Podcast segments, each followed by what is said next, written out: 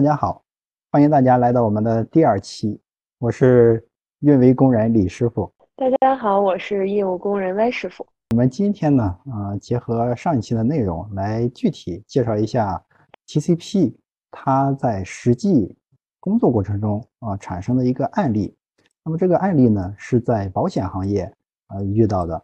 那么保险行业不知道大家了解多少？我想 Y 师傅作为业务人员，可能对保险行业了解比较多。那么 Y 师傅能不能给大家普及一下什么是保险？呃，李师傅遇到的这个案例呢，其实是他在保险行业所产生的一个运维的案例。所以我就从我了解的一些保险行业的模式，或者说保险行业的分类上来，简单的给大家介绍一下。保险行业肯定就是通过收取保费，然后对保费进行一个精算，再进行投资增值，进而把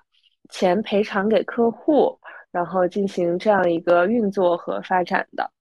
我们大概了解的就是说，保险行业有人身保险、财产保险，或者说。嗯，按照与投保人有无直接的法律关系呢，可以分为原保险和再保险。比如说，保险人和投保人之间就是原保险，但是如果发生在保险人和保险人之间呢，就是再保险。所以，其实保险行业也是一个非常复杂的这样一个一个巨大的行业。所以呢，嗯，根据我的了解，其实财产险和寿险应该是占到了。呃，保险机构的一个非常大的一个组成部分，所以说，我觉得，呃，李师傅遇到的这些问题，是不是，呃，保险公司要以国企和民企为主这样的一个感觉呀？不知道国企和民企对于这个，呃，信息或者说软件上的需求，或者说这个行业对于软件上的需求，是不是？跟其他行业有什么不同呢？从我的理解来看，就我们接触的一些客户呢，都是国字头，或者说是呃中外合资的这个保险公司。其实保险它也算是在中国呢，也算是一个金融行业。它的管理现在也是从以前的保监会，又现在改成咱们新成立的这个银保监会统一去监管，所以它也算是。金融行业，呃，至于说保险的民企，我好像接触比较少。但从保险的国企来看，我感觉它和大多数的国企怎么讲呢？只有国企的辈分的高低贵贱，但他们的管理模式其实是差不多的，这是我的一个感觉。所以，我们这次的例子其实就是某一个保险公司在业务和系统的运行中出现了一个小问题。然后李师傅通过自己的一个分析，解决了这个问题的例子，是不是这样？对，是。啊，在开始讲例子之前，我想问一下万师傅，你会买保险吗？或者说你是保险的客户吗？我觉得除了我们公司给我们投的这些社会保险之外，我自己是没有买商业保险的。但是我认识很多一些朋友，他们会买呃大病保险、康保险这些。对，就是。可能 Y 师傅现在还比较年轻，当过了一这个阶段之后，就会发现大家除了泡茶就是买保险。我来继续说一下，就我在这个过程中，这个发生了一件什么事儿呢？想跟大家分享的是这么一件事：我们保险客户他的系统啊，新投产时间不长，但是呢，每天的业务高峰时都会触发一个响应率低的告警。但是业务低的时候是正常的，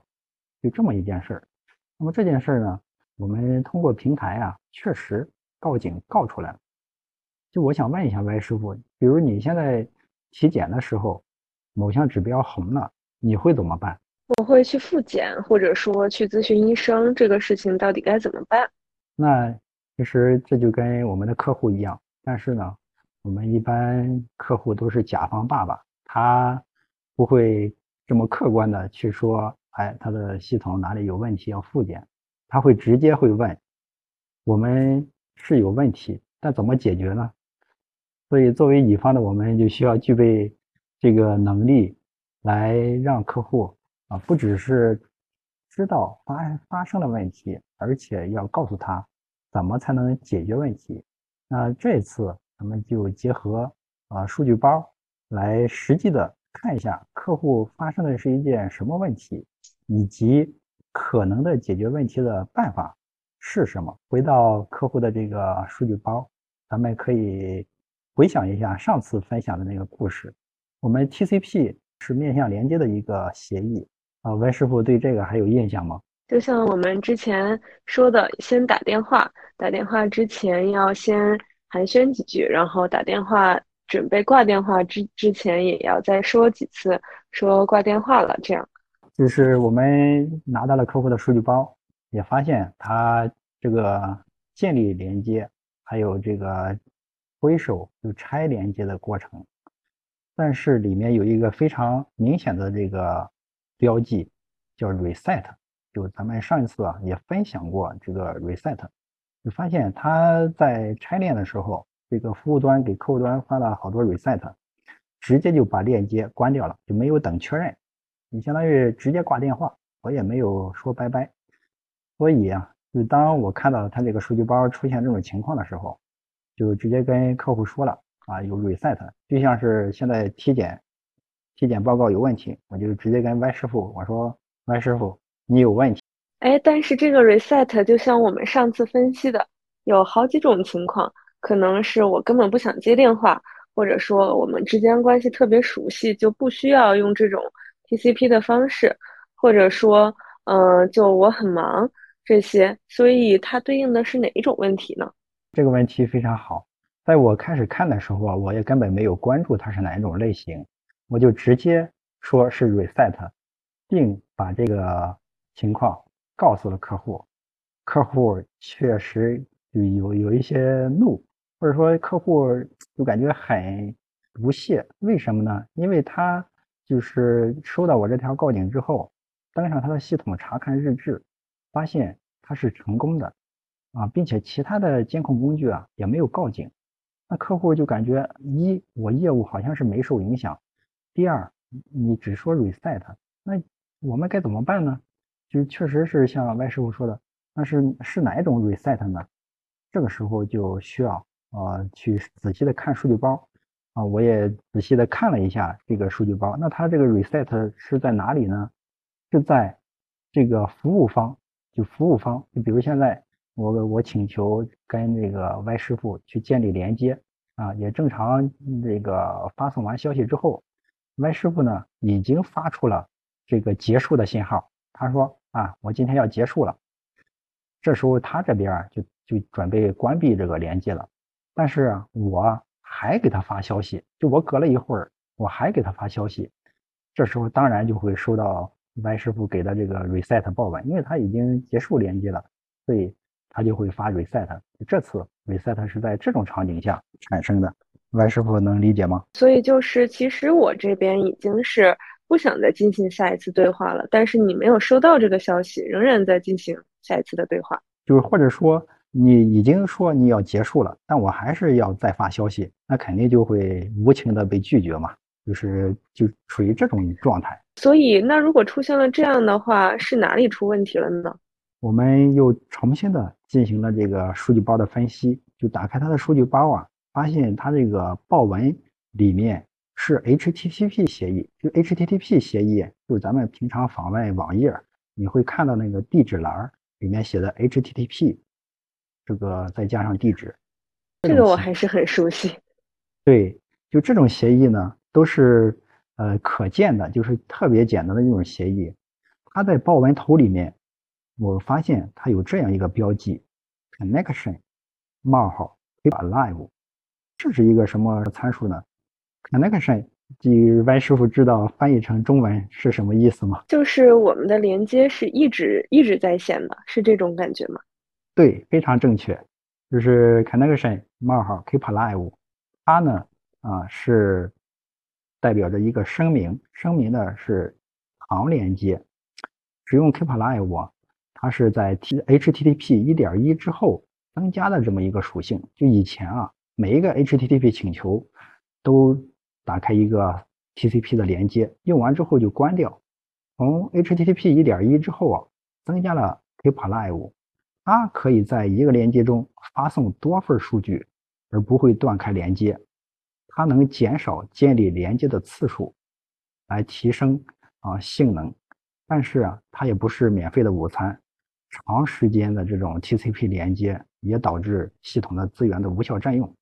那既然是 Keep Alive 的话，那为什么像你刚刚说的，呃，我已经准备结束对话了，你还是会继续发送呢？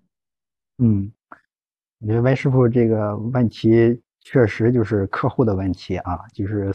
通过报文看，它确实是长连接，那它为什么它又发送了这个结束的这个信号呢？就再继续分析报文，我们会看到，它这个连接啊，在发送到服务端之后，服务端给它响应的报文里还带了另外一个属性，就是 keep alive 冒号 timeout 等于零，timeout 等于零，也就是说超时时间等于零。这个时候，服务端就会很快的。发送结束连接，因为它的 timeout 等于零，就很快这个，也就是说，我声明的是长链接，但是长链接的超时时间呢等于零，那跟短连接好像没区别，所以它就很快的发送了一个份。就通过这个数据包，我们啊，我可以在这里那个说一下数据包，大家可能未必看得到啊，就是呃三次握手正常建立了，然后呢。啊，进行数据的传送，传送完成之后，它的大多数数据包啊，大多数的这个就份的发送时间离上一个数据包都在啊两秒以内，就很快的就发送份，就服务端，就比如我现在向 Y 师傅请求呃连接，也说完话之后，My 师傅啊就会在两秒以内很快就发送份，发送份之后就结束掉这个这次的连接。我们可以看到，因为它过早的啊要结束绘画，就没有给那个客户端啊更长的时间去等待它，导致呢客户端正好在这个时候又发起下一次请求，就会产生这种冲突。你像服务端已经结束了，但客户端又在发数据，这时候就导致它 reset。所以呢，我们就怀疑这这个问题就是因为它过早的发送了这个结束的信号，导致啊后续的报文被 reset 掉了。可不可以理解成，就是你的这个 timeout 这个参数的时间设的太短了导致的白师傅已经参透了要解决问题的思路了。嗯，我们在处理的过程中，虽然现在看起来是非常容易的，但当时呢，呃，是非常的模糊的，因为我当时啊就不清楚问题出在哪里。因为这时候呢，客户啊把他的一个配置文件发送过来了。它的配置文件就是它的外部容器的啊，是使用的 Tomcat，把 server 点 XML 发过来了。这个 server 点 XML 里面有这么几个属性啊，我想先跟大家说一下它的基本的功能，这样你就会理解它为什么会影响这个服务端过早的结束连接呢。有这么三个关键的属性，第一个就是 connection timeout。这个属性它的含义呢，是指在建联后，也就是说三次握手以后，是在第一次发送数据之前的一个超时时间。就比如我现在跟 Y 师傅去对话，现在呢我说啊方便吗？他说方便。好，那咱们就开始绘画吧。哎，对，开始绘画了。但是现在两方都不说话了，那这个时候就 connection timeout 这个参数呢就会。在超时时间，比如设置六十秒之后，如果你俩都不发数据，六十秒之后就结束掉这次绘画。那我想问一下，那这个时间如果设成零的话，相当于，呃，刚发送消息就断掉了呀？对，就是这种就会只会建联成功，马上就结束掉绘画，就会发送 fine，会导致这个业务就直接不可用，所以这是这也会产生问题。这这是这个参数，就是我之所以说这个参数呢，是因为这个参数啊，就一开始是在我们的怀疑范围之内。我们认为过早的结束了这个绘画啊，它可能是什么情况呢？就有可能就是说的这种情况。但是这种情况它是在没有发数据之前就结束掉了，没有发数据之前就结束掉了。我们现场的实际情况呢，是它数据交互啊已经发送了，但它又产生了这个呃过早的发送结束的信号。这个参数是 keep alive timeout，它呢是数据交互完成之后等待这么一段时间进行啊连接的关闭，keep alive timeout 啊就可以理解成。现在我和 Y 师傅对话已经结束完了，结束完之后，但是我俩谁也没有说再见，他就会等待这么一段时间，自动的关闭连接。这是 Keep Alive out。如果这个参数是零的话，相当于只要我们俩呃这个对话结束之后，没有人说话，它就立刻就断掉了。是的，就是我们看了一下客户的配置，他的 Keep Alive Timeout 等于一百。单位呢是毫秒，那么一百毫秒，也就是等于十分之一秒，就一秒等于一千毫秒。比如说它不到一秒就结束掉这次绘画，我们可以再回头来看一下它这个数据包，它这个数据包 三次连接正常建立，然后数据开始发送，发送完成之后，服务端很快的就发送了分。啊，也能对得上。你可以看到它的饭发送的时间啊，离上次，呃，在两秒以内，在两秒以内。也就是说，服务端处理完成之后，很快就发送饭，所以我们就怀疑这个这个参数啊是有道理的。那么呢，我们根据它这个系统的实际运行情况，就把它的这个 keep alive timeout 改成了十秒，十秒，也就是说一万毫秒。所以其实。呃，零点一秒也就相当于一百毫秒，其实在这个系统中是一个特别特别小的单位了。对，就是咱们平常在使用手机的过程中，你可能感觉打开一个网页，它的时间啊超过三秒你就忍受不了了。但是在接口调用级别啊，大家的用的时间都是毫秒，也就是说不到一秒啊，这个时间确实是一个非常。非常短，但也不短的时间。要要知道啊，就咱们的网络设备啊，就每过一台网络设备，一般它的延迟啊能达到一到两毫秒。极端情况下，就比如咱们证券交易啊，你想，比如说我要做量化交易，那它可能就会达到几十微秒的级别。就大家对在不同的场景对时间的追求是不一样的。有极致时间追求，那就是失之毫厘，差于千里。那么我们看到客户的这个问题之后啊，啊就改了他的参数，后来呢就发现啊他的响应率就已经提上来了，就可以说把这个呃那个问题解决掉了。但是从这个问题里啊，我也引申出一个问题，就是说它这个连接是使用了长连接，然后我们可以配置它的超时时间，那可能的解决办法啊。其实还有，就 Y 师傅，你感觉像他这种有没有什么其他的解决办法？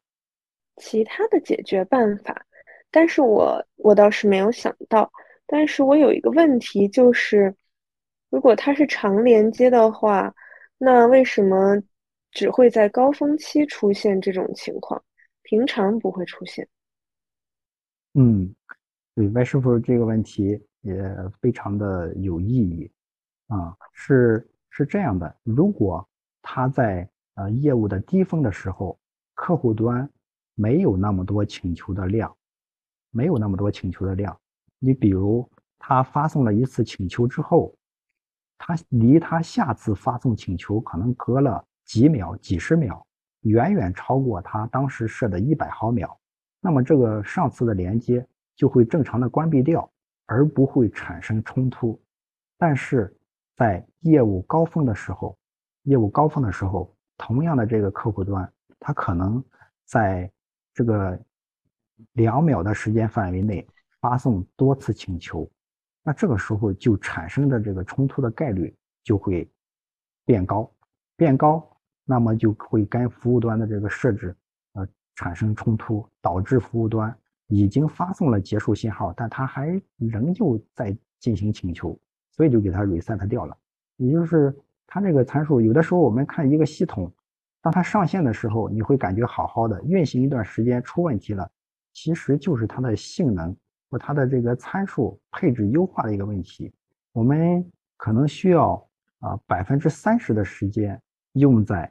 这个解决开发的问题、解决程序的设计问题，但其实我们用百分之七十的时间去解决这个。线上运行的问题，而到这里，我其实我想问歪师傅一个问题啊，就是你买东西的时候，你是考虑一个东西的一次性购置成本，还是说考虑这个东西的在它生命周期内的持有成本呢？如果是嗯小东西的话，我觉得只可能是只会考虑一次性购置成本。但是如果像电脑这样的大件的话，还是考虑用的时间越长越好。啊，就是确实是这样的。就从这里也可以引申出这个问题啊，就我们在给客户啊卖东西啊，也是这样。就我们卖的时候，好多人都说零元中标，实际上他会通过二期、三期啊，就把你的这个用户绑定之后，让你花更多的钱去买他的东西。就这个，大家在。买东西的过程中啊，也应该尽量的啊考虑它的整体持有成本，因为维保的费用一般和购置的成本是差不多，甚至是大大多数情况下是多于它的这个一次性购置成本的，啊，这也是延伸的一个话题吧。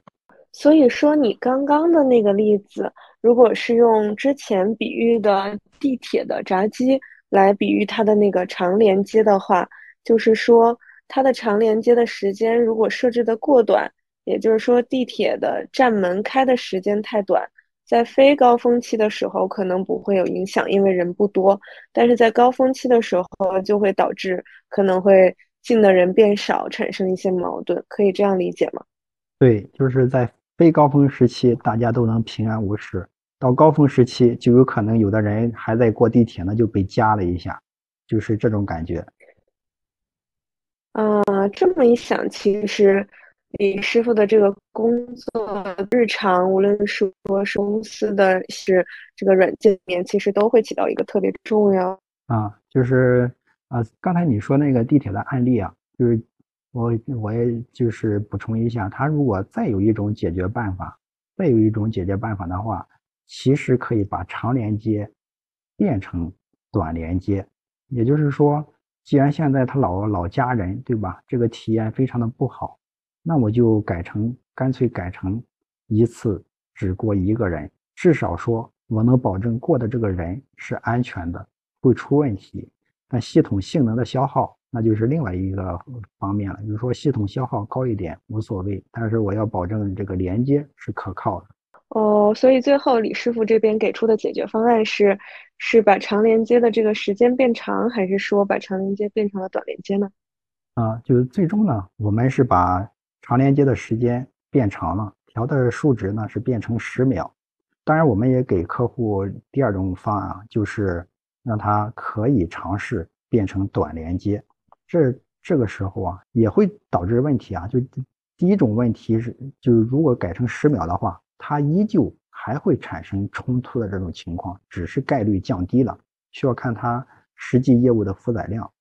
那么第二种情况呢，它确实是不会冲突了，但是它会让操作系统里面维护太多的连接，就短连接会导致连接数量特别多，啊，会消耗它的系统资源。这两种都不是百分之百完美的情况，只能是。适合它的业务在当前的这个业务量的条件下的一个配置。当业务量发生变化之后，我们可能还会再继续其他的调整。听完你讲的这个故事，我觉得好像对上一期的这个术语有倾向的理解。对，就感觉其实我们在不论是解决技术问题，还是在生活的过程中。这些理念都是相通的啊，这些连接的过程也跟咱们的这个地铁啊、微信的绘画啊非常的相似。